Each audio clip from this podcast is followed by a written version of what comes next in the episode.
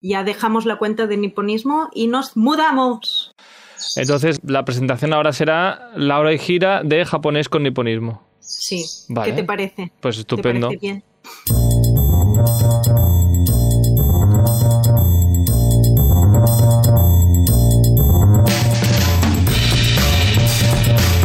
Bienvenidas de nuevo a este programa, este Stories de Radio Castellar, pues que cambia de temática, ya lo sabéis, cada 24 horas, igual que cambian totalmente los eh, Stories también, cada 24 horas.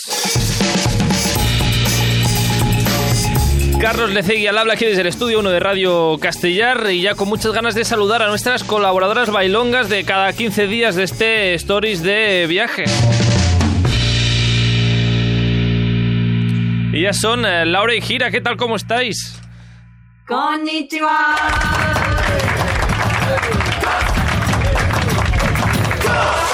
Laura y Gira ah, de japonés con niponismo. Sí. Sí, que ahora se, ahora se han, ah, se han mudado y ya no es japonés, ay, ya no son Laura y Gira de niponismo, sino Laura y Gira de japonés con niponismo. Que Sí, ya, eso es. ya estabais allí en realidad, pero bueno, Teníamos dos cuentas de Instagram, nos hemos fusionado en una. vale, como ah, así tal cual, si busco japonés con niponismo ya os encuentro. japonés.com.niponismo. Vale, pues estupendo, mira, ya está. Dos puntos, hay que quede, quede claro. Ah, pues nada, eh, lo mismo, eh, que, que estaréis igual vosotras, eh, eh, además de explicando pues eh, cosas curiosas que veis por eh, Japón y por mm, vuestro querido Nagano. Ah, pues eh, además, ah, quien quiera aprender japonés, pues está allí también. Todo, todo en uno. Todo junto. Laura y Gira pues eh, siguen siendo las mismas, pero con otro nombre. Y ya está, y no pasa nada. Y más fácil para todos. Y, y ya está, no sé si queréis eh, añadir algo más o... No, te queremos hacer una pregunta, Carlos. Bueno, a ver, cuéntame. ¿Los otros colaboradores de la radio ya se han apuntado a bailar mientras suena la música del programa? No mucho, ¿eh? Ay, ay, ay. No mucho. No mucho, pero... Bueno, ¿sabes eso que cuando alguien quiere bailar pero es un poco tímido y mueve solo un poquito los hombros? O mueve el pie o, o la mano y sigue, y sigue el ritmo con la mano, pues... em, se, se Mira está, que- se está llegando a eso. Hicimos un llamamiento a los colaboradores A ver. A ver si... para que bailen. Dame- da- Dales una semanita más. Venga. Por lo menos. Ah, mm, bueno, va. ah, hoy, ah, que ya sabéis que llevamos una esta semana, pues este especial 8M.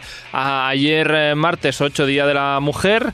llevamos pues unos días hablando de mujeres en diferentes ámbitos, eh, en este caso, de los temas que hablamos en este programa. Hablamos de grandes mujeres en la cocina, hemos hablado también de grandes mujeres en el cine, delante y detrás de las cámaras. Hoy eh, tenemos con nosotros a dos grandes mujeres que son Laura y Gira para hablar de... Mujeres japonesas que han hecho historia. Pues eh, vamos allá. Participa al programa a través del nostre Instagram. Contesta a les enquestes, esbrina de què parlarem als propers programes i envia'ns la teva opinió. Segueix-nos a stories.radiocastellà.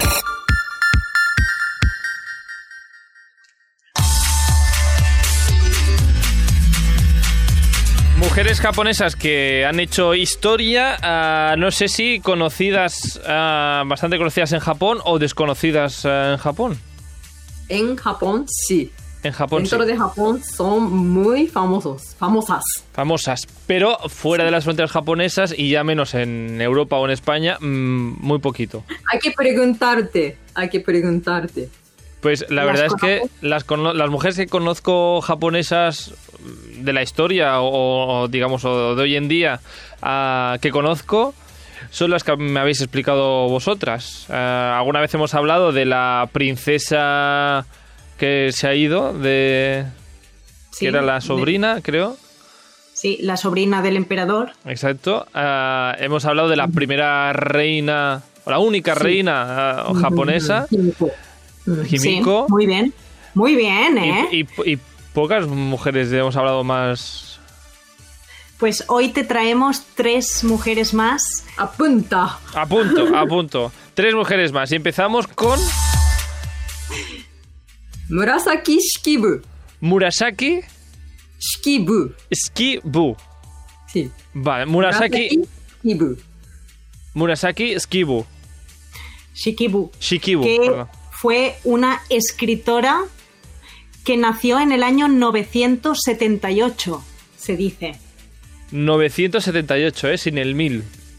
Sí, sí, o sea, ya, ya esto es de la prehistoria. Antigua.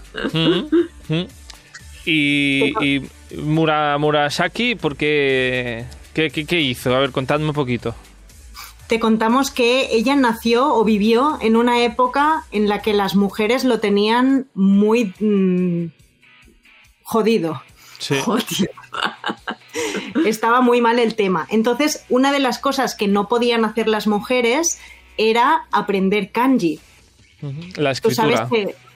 Sí, la escritura japonesa. Tú sabes que la escritura japonesa tiene tres sistemas diferentes. Tiene hiragana, tiene katakana y tiene kanji. Pues kanji, que es el nivel más superior, estaba enfocado únicamente a los hombres y quedaba muy mal si una mujer podía acceder a la lectura o a la escritura. Pero ella, ella sabía. ¡Chan! Ella sabía, aprendió. sabía. Porque eh, su padre era experto de ese kanji y tenía hermano mayor y su hermano mayor también tenía que aprender, ¿no? Entonces ella estaba mirando. Estaba a escondidas estudiando todo. Ah, le interesaba mucho y, y buscó la manera de, de aprender a través de las eh, clases que le hacía su padre a su hermano. Pero, Sí. pero a escondidas, porque no estaba bien visto para nada. Ni para En su padre, época. ni para su padre, veo. Es decir, no es que su padre No, le- no. le- se lo explicara a ella directamente. Claro, claro, es que muy mal, muy mal. mal, muy Entonces ella, en una época donde estaba prohibido esto, ella hizo ver que no sabía leer y escribir. Se lo cayó, se lo guardó y en esa época las mujeres tenían que ser buenas esposas. ¿No? Y, y simplemente ser buenas esposas, no destacar en nada y mucho menos en el ámbito de, de la escritura ni, ni nada, ¿no? Entonces ella se casó con un señor siempre haciendo ver que ella no sabía leer, no sabía escribir en kanji ni nada. O sea, todo, todo fue una pantomima Sí. y ella callada y buena esposa. Hasta que Murió ese señor. Ah, el marido. El marido murió y dijo, yo ya no puedo más, Ya está. fuera, me libero. Me libero. Voy a, voy a explicar al mundo que las mujeres también sabemos, si queremos, sabemos leer, sabemos escribir y yo lo sé. Y empezó a escribir un libro. Toma. Muy- con mi Murasaki, ya después del matrimonio, dijo: Mira, yo no necesito ningún hombre, voy a explicar al mundo que sé leer y escribir y lo hago muy bien, y así que voy a escribir un libro. Sí. Sí. Lo que pasa que lo hizo con un seudónimo porque un poco también en la época pues eh, era muy atrevido. ¿eh? Lo que hizo es que ahora no sé cómo suena, pero en esa ep- estamos hablando de, del año 900 y pico, o sea, imagínate. Además en Japón que todos somos tímidos y ella todavía más tímida. Entonces no, no era tan fácil, no era tan fácil. Y ella escribió un libro y es un libro que ahora es casi el libro más famoso de la historia japonés. Y es un libro eh, que trata sobre romances, es un libro de diferentes amores que pasan en la nobleza. Ah, sí, o sea, como cuentos eh, románticos. Sí. Y bueno, de hecho, la- el libro, seguro que en Occidente yo creo que lo habrás escuchado o alguien que nos escucha lo habrá escuchado alguna vez. Que se llama Genji Monogatari. Historia de Genji. Y bueno, eso es, es romance, pero, pero wow, es que es la primera escritora que se conoce que hizo ver que no sabía, pero sí que sabía y escribió. Y es es súper famoso este libro. Y un aplauso por ella. un aplauso aplauso. maravilloso.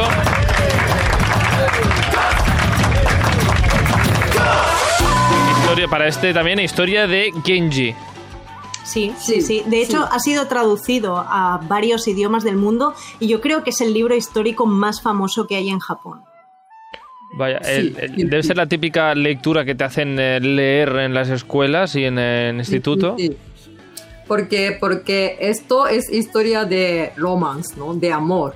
Pero dentro hay cosas de, por ejemplo, poema que estaban de moda de ese momento. y también dentro había cosas de budismo. Entonces podían aprender muchas cosas dentro de ese libro, no solamente de amor.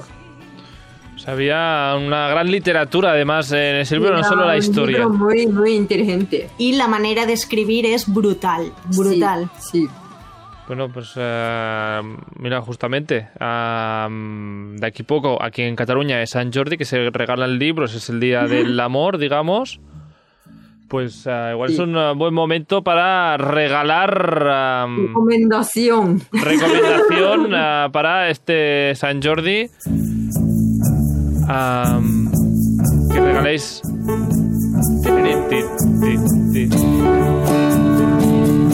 Bueno, iba a poner música romantiquita y me ha salido esto. A ver, esta, esta. Esta sí. Esta historia de Geiji eh, de Murasaki. Genji. Genji. Lo he dicho mal, ¿no? Historia de Genji Genji. de Murasaki Shiki... Shikibu. Shikibu. Es que yo Sí. no me sé. Vale, Shikibu. no, no me reconozco la letra. De Murasaki Shikibu, eh, historia de Genji. Así que eh, ya tenéis eh, regalo um, de aquí de nada. Os he ahorrado una, una buena búsqueda para el próximo San Jordi. Bueno, ah, no sé si queda algo mm, para explicar de Murasaki Shikibu. No, ya pasamos a la siguiente mujer. Siguiente mujer eh, que se llama. Higuchi Ichiyo.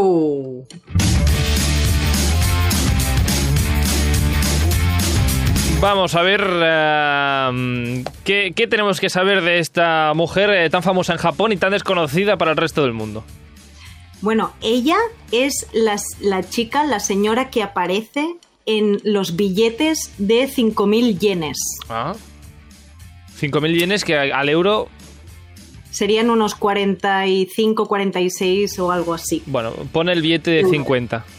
Sí, el No, billete ese- de 50 euros para redondear. Sí, sí, Redondear, sí. el billete de 50 euros aparece en el billete de 5.000 yenes a una señora que se llama, Se recordemos, Ichiyo. Ichiyo es su nombre. Ichiyo. Ichiyo. Ajá. ¿Y por qué aparece Bueno. aquí esta señora? Eh, esta señora tuvo, esta chica tuvo una vida muy corta, muy corta, muy corta. De hecho, murió con 24 años. Ostras. Sí, Pero muy denso. muy, tuvo una vida, bueno, bueno, o sea, muy, muy densa. Sí. Mm. Y ella nació en el seno de una familia rica. ¿Vale? De hecho, el padre trabajaba para el gobierno, ten- tenía empresas, o sea, una familia muy bien, pero de repente llega a Japón una ola de tuberculosis, entonces muere su hermano, muere su padre y ella se encuentra al frente de la familia. Y ya muy joven, ¿eh? con 18 años, entonces tiene que sacar a la familia adelante como, como sea y la familia se vuelve pobre porque claro, se había muerto el hermano, se había muerto el padre. Estamos Sí. hablando, perdón, de que ella nació en el año 1872. ¿vale? Mil años más o menos después de Murasaki Shikibu. Mil años después. Mil años Sí. después, exacto. Entonces, de repente, la familia se vuelve súper pobre. O sea, una chica que era súper rica se vuelve con 18 años, de un día para el otro casi, súper pobre. Entonces, con su madre, pues tienen que, salir adelante y a ella le encantaba escribir y la poesía. Empieza a escribir porque piensa que gracias a la escritura mm, podrá vender, pero le va muy mal. No Muy mal. Claro, no, no es tan fácil, ¿no? No es tan Claro. fácil escribir un libro y venderlo y petarlo. Claro, no era tan buena como Murasaki Shikibu. Entonces se vuelven más pobres, más pobres y hasta el punto de que ya no tienen dónde vivir y se trasladan a otro, a otro lugar y se van a vivir a un barrio rojo, al barrio más pobre que había, el único lugar donde se podían permitir. Intentan hacer un negocio con la mamá de vender caramelitos, pero no sale, o sea, más pobre y más pobre. Entonces allí Hasta, donde hasta viven... aquí, perdóname Laura, hasta aquí todo bastante catástrofe. Todo mal. Mucho. Mucho. Mucho, o Muy sea, mal. una vida muy intensa, o sea, muy mal, Em, muy mal. Y ella vive en este barrio rojo rodeado de chicas que se dedican a la prostitución, básicamente. Entonces ella decide escribir sobre la vida de estas chicas. Y estas chicas les, le, le piden ayuda porque estas chicas tampoco podían escribir, no sabían cómo se escribía y cómo se leía, y ella le dice a las chicas que les puede ayudar.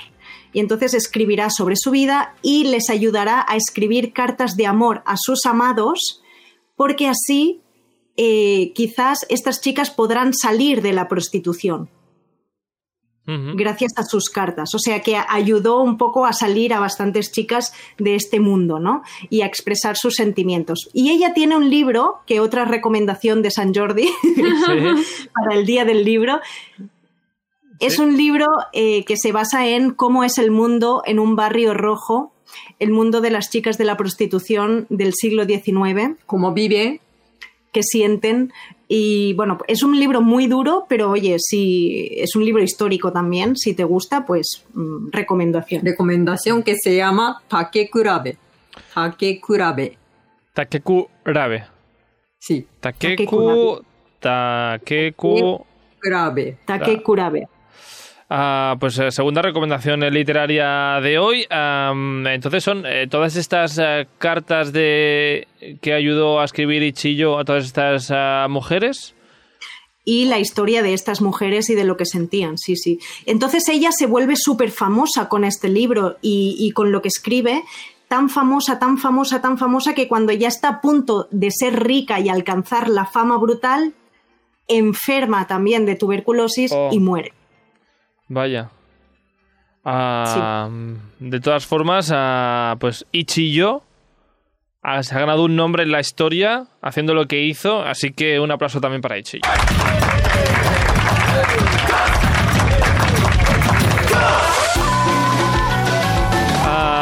Final ah, un poco dramático y temprano, justamente, eh, con eh, 28 años. ah, pero mira, tú- 24, 24. 24, menos todavía de lo que yo creía. 24 años, pero oiga, esto pasó en mil, a finales del 1800 y en 2022 seguimos hablando de ella, así que, bueno, marcó Ichillo. Y además su cara está en billete. Y además, es, bueno, claro, es que además está, está la cara en los billetes de 5.000 yenes.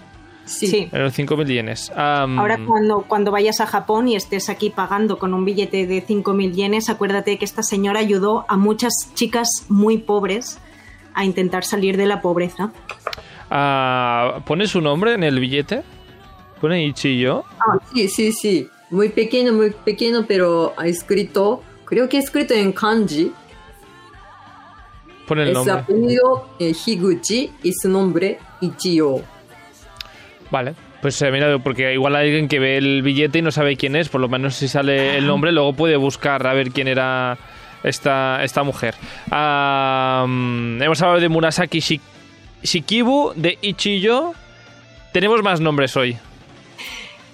¡Chan! Chan. Chan. Ahora nos, nos vamos, hemos hablado de dos escritoras y ahora nos vamos a la mujer de un samurái. Muy fuerte. Muy fuerte, no solo como, como estas dos últimas, digamos, de, de mente, ¿no? Digamos, y de em, revolucionarias, eh, sino fuerte de, de fuerte de músculo.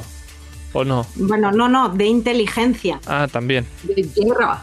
De guerra, inteligencia guerril, guerril. Ujú. Vamos a ver, empezamos con el nombre. Se llama Hojo Masako. Su nombre es Masako. Masako. Masako. Sí. Masako. ¿Y el Hojo que habías dicho? Es apellido. Ah, vale. Masako. Mas, Masako. Masako. Masako. ah, ¿Y, y qué, qué tenemos que saber de Masako? Ahora nos vamos al siglo XII. Ujú. En siglo XII había un samurái, Sí, era época de guerra. Guerrero. Sí. Guerrero. Época de guerrero. la época de los samuráis. Tú sabes que samurái significa guerrero. Sí. ¿Vale? Entonces era una época en que Japón estaba en conflicto bélico constante por varios territorios. Entonces un clan samurái se enfrentaba a otro, guerrero que lucha con guerrero. Pues había uno de ellos, un guerrero que se llamaba. Shogun. No, Ah, no. No, no se llamaba así. ¿Cómo, se- cómo se llamaba? Pero, pero Shogun significa eh, la más fuerte de sam- todo samurái. Vale. O sea, hay varios rangos, ¿no? De samuráis, de guerreros. Pues el, el guerrero máximo que controla un territorio se llama shogun. Shogun. Es el, el, el, el samurái jefe. Samurái Sí, jefazo. Uno de los jefazos. jefazo. Ah, Jefazo. Shogun. Más fuerte de, de, de país.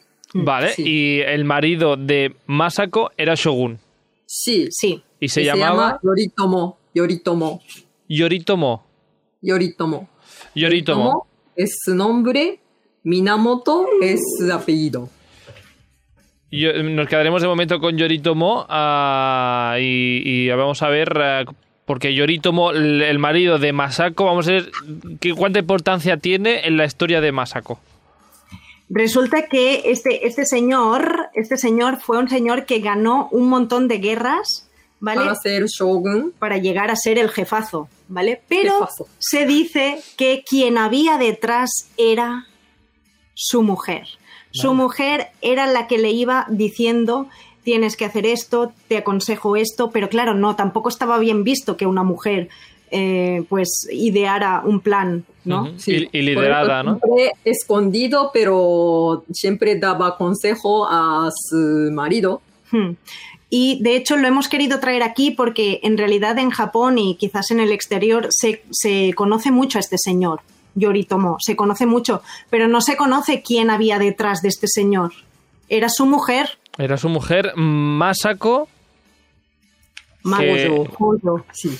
Que, eh, claro, no está bien visto que una mujer eh, liderara, digamos, unas tropas de samuráis. Claro, o, o un territorio tampoco. Es que esto.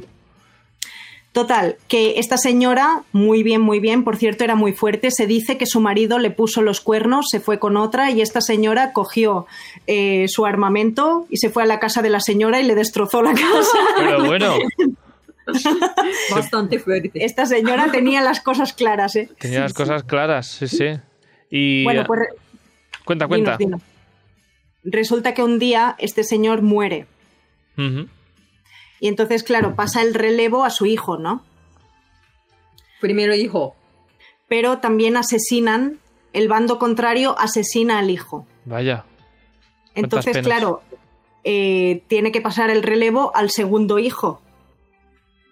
Pero también lo asesinan. Madre mía, pero es que la época de samuráis, ah, vamos. Es duro, es duro. Es duro. Es duro. Era duro vida de samurái. Entonces todos los otros samuráis y el ejército que tenían por aquí se hacen caca y dicen y dicen sí, y dicen uy nos van a matar a todos vamos a morir eh, mejor nos retiramos abandonamos y pero ahí sale la señora Masako Muy fuertemente. y Con dice valentía.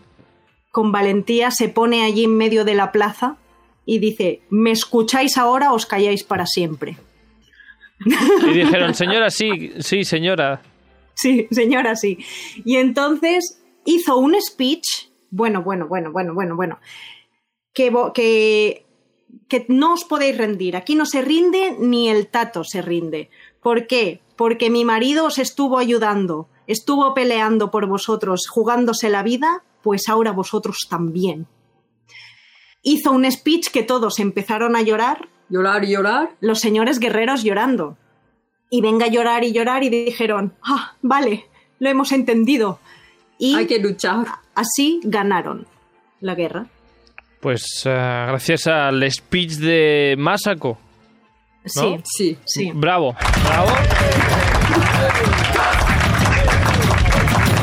Que seguramente, además de hacer eh, buenos eh, speech, eh, buenos discursos, era una muy buena estratega, seguramente. Sí, sí. Por sí. eso los animó Sí. seguramente a hacer eso, porque sabía que, que si se rendían ya no había vuelta atrás y si tenían que atacar, sí o sí, digamos. Sí, sí, sí, sí. Pues. Eh, mara- ¿Qué te ha parecido? Bueno, la historia de Masako, como tantas otras mujeres que pues que están detrás de un gran, eh, digamos, de dirigente de tropas o, digamos, mm, cabecilla de estados, pero luego quien maneja los hilos es la mujer, en este caso, Masako en el siglo XIII en Japón. Siglo XII, sí. Hay 12, Mm, perdón. He puesto un palito de más. He puesto- siglo Entre XII. 12 y 13. Entre 12 y 13, sí, sí, Va- 12 y sí. 13. Bien, bien. Sí, bueno, mm, que estamos en contra de cualquier conflicto bélico y todo, ¿no? Estamos hablando de una época pasada, pero es por- precisamente por lo que has dicho tú, ¿no? ¿Cuántas mujeres en la historia, ya no solo en Japón, ¿no? Estarán detrás de, de grandes autores, ¿no? O de, o de grandes líderes o, o de, bueno, personajes importantes. Exacto. Ah, en este caso hemos hablado hoy de Murasaki Shikibu. Si lo digo mal, me, me lo corregís, ¿eh? Eh, de Ichiyo y de Masako. Muy bien. Ah, muy bien, estupendo. Mm, No sé si al principio me habéis dicho que vais a hablar de tres mujeres o de cuatro.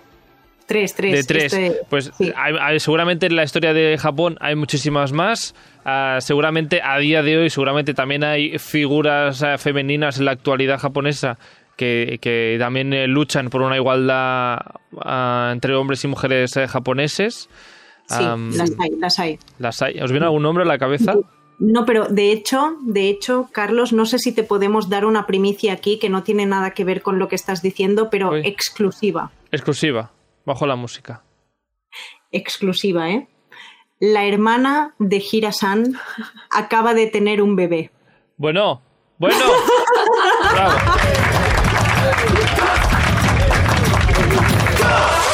Hablando de mujeres, justamente. Claro, Eh, habla- mujeres que marcan historia, que ¿Qué? hacen historia en Japón. Bueno, mira, ¿y cómo se llama tu hermana, Gira? Mi hermana se llama Kaoru. Kaoru. Kaoru. Sí. Mm, Pues eh, muchas felicidades a Kaoru desde aquí. Eh, Gracias. mucha- Gracias. muchas felicidades también a, a la tita Gira, digamos. La- Sí, sí, bueno, ya está. Pues em, seguro que ha ido todo bien, ¿no? Todo estupendo. Todo Sí, bien. Todo bien, todo bien. Y Solo tema de corona, ahora no podemos ir a conocer a este bebé. Sí. Un poco triste, pero no pasa nada. no pasa nada. un poco. No Sí. pasa nada. Y este bebé que tiene nombre también. No, no tiene nombre todavía. Todavía están que? pensando. Sí, no sé si sabes que una de las tradiciones de Japón es que se le pone el nombre al bebé después de nacer. Bueno, pero ya ha nacido, ¿no? Todavía no tiene nombre. Entonces eh, le miras la cara, lo que sientes y le pones nombre. ¿Qué pasa? Que mm, están pensando el nombre apropiado todavía. Es que acaba de nacer, acaba, de, acaba de nacer, nacer, acaba- sí. Exclusiva, Carlos. Es, es que ha nacido ya, durante el programa casi ha nacido. este ratito. Pero, ah, bueno, ya me contaréis a ver el, el nombre. Sí, Ah, de momento es eh, bebé y ya está. Bebé. De momento, bebé. Sí. Bebé. Ah, bueno, volviendo, volviendo a la temática de hoy, mujeres eh, japonesas ah, que luchan, digamos, por esta igualdad en Japón a día de hoy, seguro que también las hay. Ah, ¿Algún nombre en la actualidad de alguna japonesa que digas... Ah, esto ha sido sin, sin, sin pues prepararlo. Hay, hay una señora no sé si conoces a Koike-san. No, ni idea, Koike-san. Es como, no sé, no, no se llama presidente, pero como presidente de Tokio. ¿cómo se Alcalde, alcaldesa Ah, sí, sí. de la zona de Tokio. Es una mujer súper guerrera, súper eh, Súper- con mucha fuerza, que de hecho se está enfrentando mucho al gobierno central de Japón. Mm, bueno, batallas también eh, políticas por en medio. Sí, batallas Sí. políticas porque, bueno, pues el- a veces el gobierno de Japón central tiene ideas un poco arcaicas, entonces... eh, Y sí, Tokio es, es capital de Japón, entonces sí, sí. Y, y ya, es, ya es fuerte que la, la- la persona que lidera la capital de Japón es una mujer con ideas, bueno, mm, dentro, dentro de lo posible, bastante guerreras y luchadoras por salir adelante. Así que muy bien. Muy bien, bravo también por la alcaldesa de Tokio. Bravo. Luego, y una cosita más antes de acabar, más o menos conocemos, digamos, cómo está eh, el tema de igualdad hombres-mujeres en Europa, o al menos en, en- en nuestra zona, en España, ah, en Cataluña, en Barcelona, ah, pero en Japón todo este tema, ¿cómo está? Porque no sé si, por ejemplo, Gira, que trabajabas ah, en una empresa de automóviles, ah, digo, o sea, a nivel laboral hay igualdad entre hombres y mujeres, es complicado el tema en Japón. mm, depende de depende de empresa, pero hay muchas empresas que intenta estar ser igual. Mm, últimamente, ¿eh? Sí, Ulti- sí, o sea, sí, muy sí. últimamente. Sí. Pero claro, hay empresa y empresa. Claro, aquí debe También una cosa que creo que es importante decir en la sociedad japonesa o en la sociedad laboral japonesa, el número de mujeres que se retiran una vez se casan, o sea, una vez se casan, eh, dejan el trabajo, es muy elevado en Japón. O sea, Sí. hay muy pocas mujeres que alcanzan cargos importantes, pero precisamente porque dejan el trabajo antes por casarse. Ya, ya, Entonces, ya no por eh, hacerse cargo de los hijos, o sea, una vez han, han- han tenido hijos, sino ya al casarse. Hmm, Sí, sí, exacto. Eh, una vez se casan, pues dejan el trabajo. Entonces, claro, eh, ya es un signo de, no sé, desigualdad laboral en el sentido de que no hay el mismo número de personas, hombres y mujeres, que alcanzan el mismo puesto de trabajo. Por lo tanto, los sueldos no son los mismos, pero porque obviamente es que es muy difícil encontrar. Sí, pero Pues, mm, por ejemplo, si comparamos eh, una, una mujer que trabaja, por ejemplo, 10 años en esa empresa y otro hombre que trabaja 10 años mismo año, tienen que tener el mismo nivel de sueldo. Sí. Hmm. Aquí sí. Lo que pasa que sí, Lo que pasa que no hay muchas mujeres que continúan trabajando. Claro, como lo- lo- 10 años, 15 años. Lo, lo que es curioso es que eso eh, aquí también pasa, pero ah, pasa en el momento en que la mujer se queda embarazada y decide quedarse a cargo del- de, los hijos, no en el Hmm. momento que se casa. sí, sí, sí. Claro, Japón es Por diferente. desgracia, el- eh, digo, no, no digo que sea una excusa, digo que por desgracia también pasa aquí. Sí, sí, no, no, no estamos hablando de excusar a Japón tampoco, ¿eh? O sea, simplemente te explicamos cómo funciona aquí. Totalmente. Entonces, también es verdad que las empresas que son más internacionales, y Hirasan trabajaba en una empresa más internacional, pues tienen su grupo especial de, em, ¿cómo se dice?, de, igual, de lucha por la igualdad dentro de la empresa. Pero quizás otro tipo de empresas que no son tan, tan internacionales, que son más tradicionales, pues no, todavía no tienen esto. Hay que seguir y seguir y seguir luchando por esto. Sí. Y a nivel social, a nivel del día a día, eh, pasa lo mismo. Estamos, la sensación de que como Japón es tan tecnológico, a, a veces están en, en más avanzados en ciertos temas sociales, pero no sé si es el caso. No, o sea, yo, yo creo que si comparamos con Occidente, Japón está muy atrasado en esto. Todavía. Sí. Lo que pasa que quizás desde dentro de Japón, que yo creo que esto también es importante, las mujeres, muchas mujeres no lo sienten tan mal. Por ejemplo, una vez se casan, ellas muchas veces eligen eh, retirarse del trabajo y este es su objetivo vital. No, no digo que esté bien ni mal, simplemente te comento porque con la gente con quien hablo, ¿no? Muchas mujeres eligen este camino y no lo ven mal. Luego hay muchas otras que sí que quieren trabajar y que, y que bueno, continúan, ¿no? O sea, hay un poco de todo, pero yo creo que Japón, comparado con Occidente, le falta muchísimo por avanzar. Pues eh, bueno, pues poco a poco se va avanzando. eh, de todas formas, pues recordar estas tres figuras que hemos repasado hoy, como Masako, Ichiyo o Murasaki Shikibu, pues eh, también nos da fuerzas, ¿no? Supongo, os da fuerzas, bueno, a todos, para seguir eh, con esta igualdad, sí, dando, dando ejemplo a las eh, mujeres de la historia japonesa. Sí, Claro sí, que sí. Luego, Luego, luego, di- dime, dime, dime. Luego quería decir que, que también, por ejemplo, en el gobierno que tiene Japón, eh, las personas que están liderando Japón no reflejan una sociedad igualitaria. Eh, Esto es así, o sea, abiertamente. Es- Porque no solo Japón, no todo, en realidad todos los países. mm, bueno, sí, pero hay algunos países mejores. Igualitaria te, refi- te refieres en, en cuanto a, a género, digamos, ¿no? O sea, de Sí, o cuántos, sea, cuántos hombres y cuántas mujeres hay, en, eh, digamos, gobernando el país. Hay más hombres que mujeres. hay más hombres que mujeres y luego que la política que se ejerce desde el gobierno central de Japón no está basada en, para nada en la igualdad. O sea que esto, bueno, mm, no favorece a que la sociedad tenga un cambio. Tampoco, o Claro. sea, porque si las leyes tampoco favorecen tanto el cambio, pues tampoco es más difícil luchar. ¿no? Y ya se sabe que desde el gobierno de Japón hay algunas momias pues que a veces sueltan algunos discursos muy homófobos, es verdad ¿eh? esto, que no favorecen a que al crecimiento pues eh, sociocultural en cuanto a igualdad de Japón.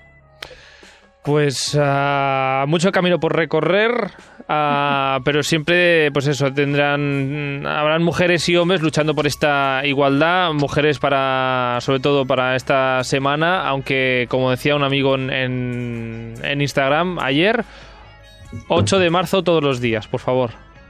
Exacto. ¿No? Pues eh, ahora sí, venga, nos vamos ya. Laura y Gira las podéis encontrar en eh, japonés con niponismo en Instagram y tanto para aprender cositas de Japón que se van encontrando día a día por su región eh, tan amada mm, de Nagano amada por ellas y ya por el resto de sus seguidores.